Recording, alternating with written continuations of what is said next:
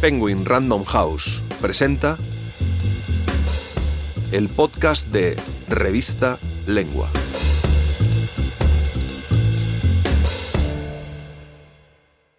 Susan Sontag, desesperada por perdurar, por David Reeve, narrado por Antonio Martínez Asensio. Siendo aún muy joven, Susan Sontag, 1933-2004, dejó escritas en su diario las siguientes palabras. No puedo imaginar el mundo sin mí. Es un sentimiento que nunca la abandonó. Años después, ya de adulta, la propia Sontag confesó que confiaba en vivir una vida muy larga para, según sus palabras, ver hasta dónde llega la estupidez. Alcanzó los 71 años, ni uno más. Ahora, cuando se cumplen 90 años de su nacimiento, el 16 de enero de 1933, recuperamos el prólogo que firma su hijo, el escritor y analista político David Reeve, en Obra Imprescindible, Random House 2022, la compilación de textos más perdurables de una de las intelectuales más trascendentales de la segunda mitad del siglo XX.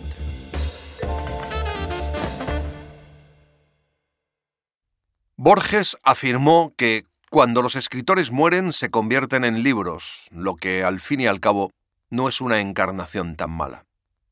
Hace falta una rara índole de elegancia moral para hallar consuelo en la idea de que algo quedará de nosotros tras nuestra extinción. Que alguien, aun tratándose de Borges, pueda hallar pleno consuelo en ello es una cuestión discutible. Para los que no están dotados de una gran capacidad de resignación o de autoengaño y no creen en la vida de ultratumba y probablemente incluso para muchos que sí creen en ella, el olvido es algo difícil de entender y más aún de aceptar. La esperanza de que no todo concluye con la propia muerte radica por tradición en la familia. Para otros, la consecución de los logros públicos o bien las causas por las que se ha luchado alimentan la esperanza de que su memoria perdurará. Aunque para muchos artistas se trate más bien de la obra, a la obra, a la obra.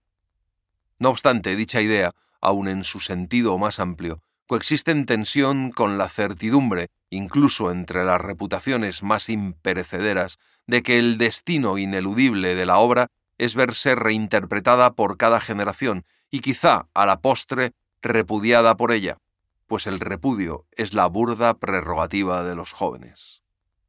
En el caso concreto de los escritores, hay algunos que intentan, por así decirlo, echar dados trucados a sus contemporáneos, así como a la posteridad.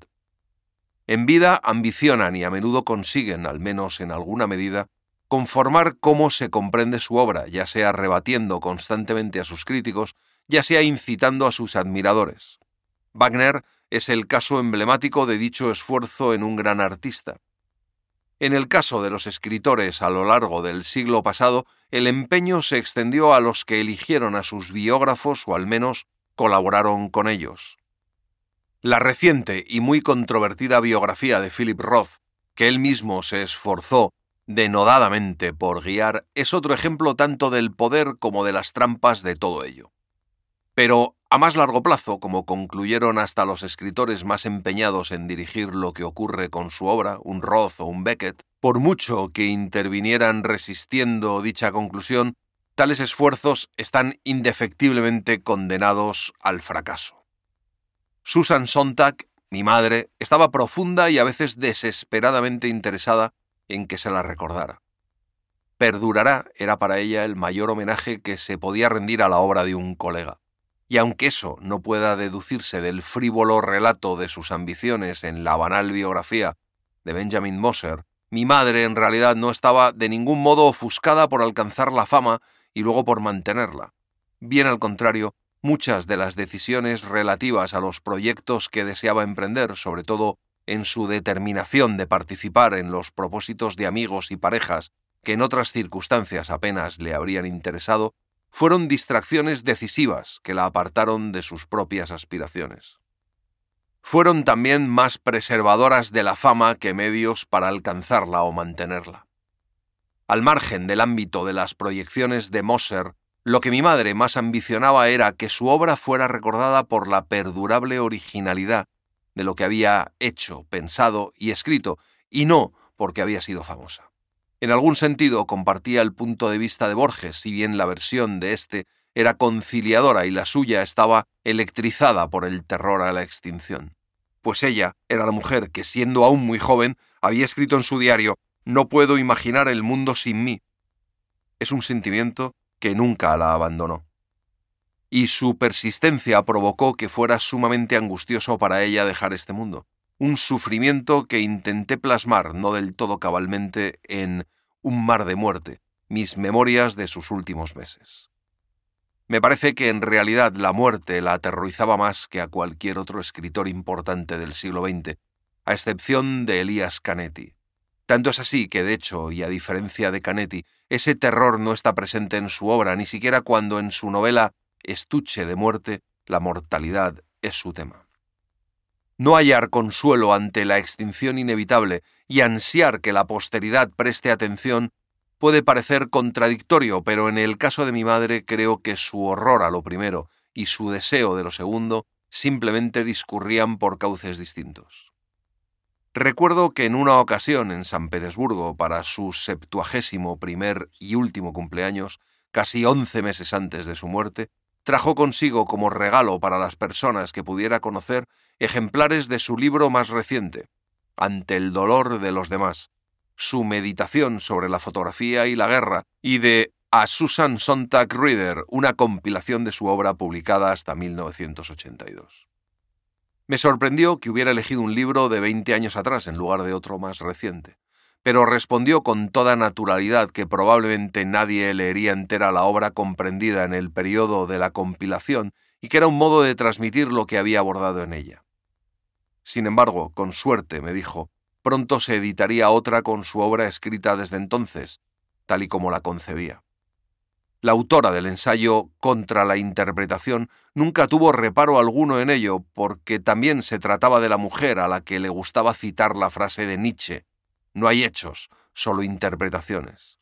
Y, como he tratado de exponer, aspiraba, sobre todo, a que se la siguiera leyendo. En eso consisten las compilaciones cuando las preparan sus autores y no sus herederos. Se trata de ejercicios de autointerpretación. En cambio, una póstuma como esta o la precedente, al mismo tiempo publicada en 2009, es, por su misma naturaleza, una interpretación ajena de la obra de un escritor, en este caso mi interpretación. Tal es el privilegio y la carga de ser un heredero. Y si la obra de mi madre perdura, como creo que así ocurrirá, habrá personas que nunca la conocieron en vida, y menos aún que entablaron una relación con ella, que al cabo editarán otras compilaciones. No obstante, la tarea me ha correspondido a mí mientras tanto, y quiero dejar claro que lo que se sirve aquí es una selección de la obra de toda la vida de Susan Sontag, vista a través de la lente de David Reef. ¿Qué habría pensado de la iniciativa? No tengo otra respuesta que la que ofrezco cuando sus admiradores me escriben para preguntar qué habría pensado de gente y acontecimientos sucedidos tras su deceso, Donald Trump, Walk, la crisis climática, etc. La única respuesta honrada, por supuesto, es que soy un hijo, no un medium. Con todo, lo que he pretendido es incluir la obra que consideraba más destacada, porque ella misma me lo dijo, obra que quizá habría superado, aunque no repudiado, eso solo ocurrió con algunas de sus posiciones políticas, en particular con sus primeras apologías de varios regímenes comunistas, principalmente el cubano. Y obra que, en mi opinión, podría tener eco sobre todo entre quienes la leen actualmente, en la tercera década del siglo XXI. A todo lo anterior he añadido unas cuantas entradas de sus diarios que se revisten de singular relevancia para los escritos que se reproducen en estas páginas y soy el primero en reconocer que leer a Susan Sontag en la tercera década del siglo XXI es todo menos un asunto diáfano. No me refiero solo al modo en que ella no habría compartido las creencias recibidas de nuestra época, aunque insisto, no lo sé de cierto. Sí sostengo que le habría parecido en extremo repelente el antiintelectualismo iconoclasta de la política identitaria y su filosofía, por decirlo con suma generosidad, de la cultura que sustituye la trascendencia con la representación. Una vez me confesó que una de las razones por las que confiaba en vivir una vida muy larga, una obsesión irrealizada, solo le tocaron seis docenas de años casi, era, según sus palabras, para ver hasta dónde llega la estupidez. Mi corazonada es que se habría quedado atónita al ver la prontitud con la que se alcanzó tanta estupidez. Pero lo que me parece más trascendente es que, a diferencia de muchos escritores importantes próximos a su generación, nació en 1933 y murió en 2004, la obra de mi madre es en sí misma un estudio sobre la ambivalencia y la ambigüedad. La ambivalencia es, en un sentido, el aspecto más sencillo.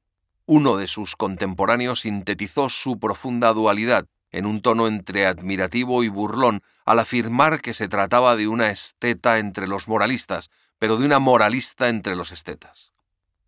Los primeros ensayos que la hicieron célebre, notas sobre Locamp, contra la interpretación, una cultura y la nueva sensibilidad y sobre el estilo, son los de la esteta que se enfrentaba a la moralista.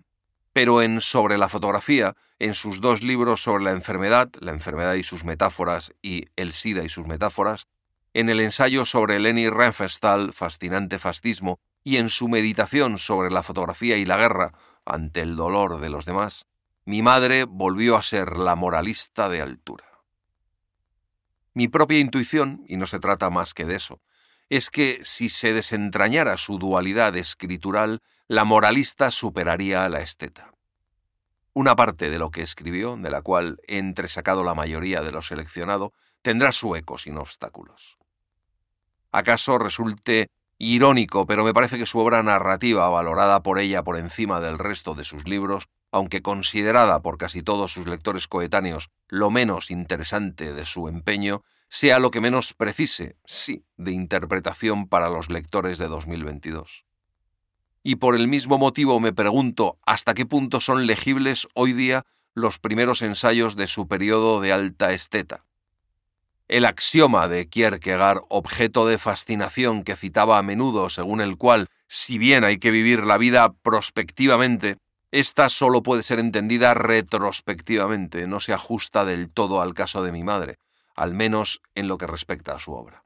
Pues a diferencia de muchos de sus contemporáneos, es decir, los más relevantes, todas las crónicas sobre ella, sobre lo que pensaba, sobre lo que defendió, parecían y aún parecen reclamar un contradiscurso.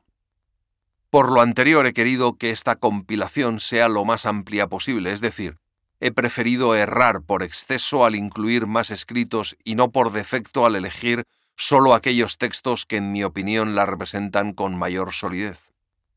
Por ello, los fragmentos de sus diarios son tan importantes en la estructura de esta recopilación. Algunos abarcan los mismos materiales, o al menos se solapan con lo contenido en los ensayos, relatos y fragmentos de novelas recogidos. Hace ya mucho tiempo el escritor y director inglés Jonathan Miller, buen amigo de mi madre en los años 60 y 70, escribió una Carta de Londres para la revista literaria estadounidense Partisan Review, donde también mi madre publicó la mayoría de sus primeros ensayos importantes. Miller siempre concluía sus artículos con estas palabras. Espero que esto te encuentre a ti tal como me deja a mí. En un sentido, todo escritor solo puede, razonablemente aspirar a eso, tanto de los lectores de su época como de los que se ocuparán de leer su obra cuando no se encuentre entre nosotros. Lo mismo puede decirse de los editores de compilaciones como la presente. Al recibir la obra de mi madre me parece que aún conserva su fuerza para instruir, deleitar e interpretar. Pero eso habrá de resolverlo esta generación de lectores, no yo. Caveat lector. Me he referido a la presente antología como si fuese solo mía, pero no es del todo así. Escribo esto con un poco de inquietud. Ya en mi madurez el orbe hispanohablante se ha convertido en aspectos significativos en mi patria cultural adoptiva, lo cual categóricamente no implica que lo mire con menos escepticismo y ambivalencia que los tres países, además del mío propio, los Estados Unidos, que más han importado en mi vida, Francia, Inglaterra y acaso, sobre todo, Irlanda. Y la verdad es que siempre me he tenido por un estadounidense poco convincente, aunque me ha apeado a menudo en el mundo hispanohablante la idea de una nueva compilación de los escritos de Susan Sontag, dirigida a un público de habla española, no fue mía, sino del último editor de mi madre en España y mi buen amigo Claudio López Lamadrid. Durante un almuerzo en el Festival High de Cartagena, acompañados de otros escritores publicados también por Claudio y con el rumor de las conversaciones al fondo, me propuso el proyecto garabateando el índice en una hoja con el membrete del hotel. Desde entonces lo he revisado en parte, añadiendo y eliminando textos. Así pues, este libro es, en lo fundamental, una idea de Claudio, no mía.